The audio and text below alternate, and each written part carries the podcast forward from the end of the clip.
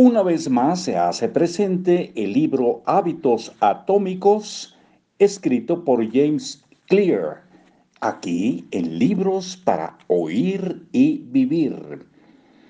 Hacemos pequeños cambios, pero los resultados nunca se dan de manera inmediata.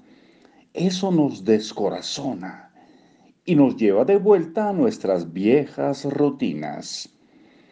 Desafortunadamente, el lento ritmo de la transformación también hace que sea muy fácil permitir el retorno de los malos hábitos.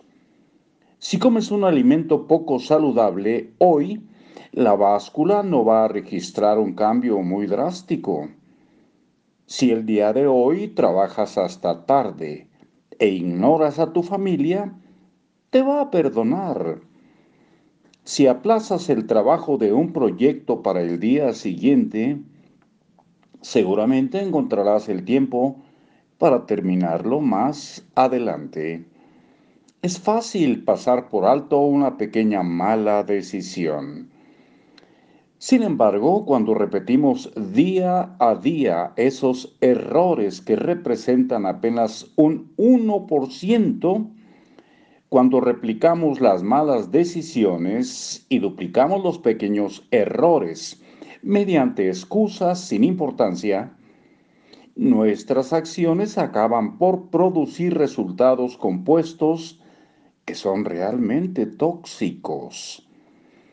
La acumulación de muchos pasos en falso, un 1% de deterioro aquí y allá, finalmente se convierte en un grave problema. El impacto creado por un cambio en nuestros hábitos es similar al efecto que provoca alterar la ruta de un avión apenas unos cuantos grados. Imagina que estás volando de Los Ángeles a la ciudad de Nueva York. Si el piloto que despega de Los Ángeles ajusta la dirección 3.5 grados al sur, llegaría a Washington, D.C., en lugar de llegar a Nueva York. Ese pequeño cambio apenas se notaría durante el despegue. La punta del avión apenas si se movería un par de metros, pero si la distancia se magnificara durante el vuelo, el avión terminaría en un lugar que está a cientos de kilómetros del destino original. Del mismo modo, un pequeño cambio en tus hábitos cotidianos puede conducir tu vida a un destino completamente distinto. Tomar una decisión que es 1% mejor o 1% peor puede no parecer importante en un momento dado, pero en el transcurso de todos los momentos que conforman una vida, estas decisiones determinan la diferencia entre la persona que eres y la persona que podrías ser. El éxito es el producto de nuestros hábitos cotidianos, no de transformaciones drásticas que se realizan una vez en la vida. Dicho eso, no importa cuán exitoso seas en este preciso momento. Lo que importa es determinar si tus hábitos te están conduciendo hacia el camino del éxito. Debes preocuparte más de la trayectoria que estás siguiendo en el presente que de los resultados que has alcanzado hasta ahora. Si eres millonario pero gastas más de lo que ganas cada mes, entonces estás siguiendo una mala trayectoria. Si tus hábitos de consumo no cambian, no vas a terminar bien.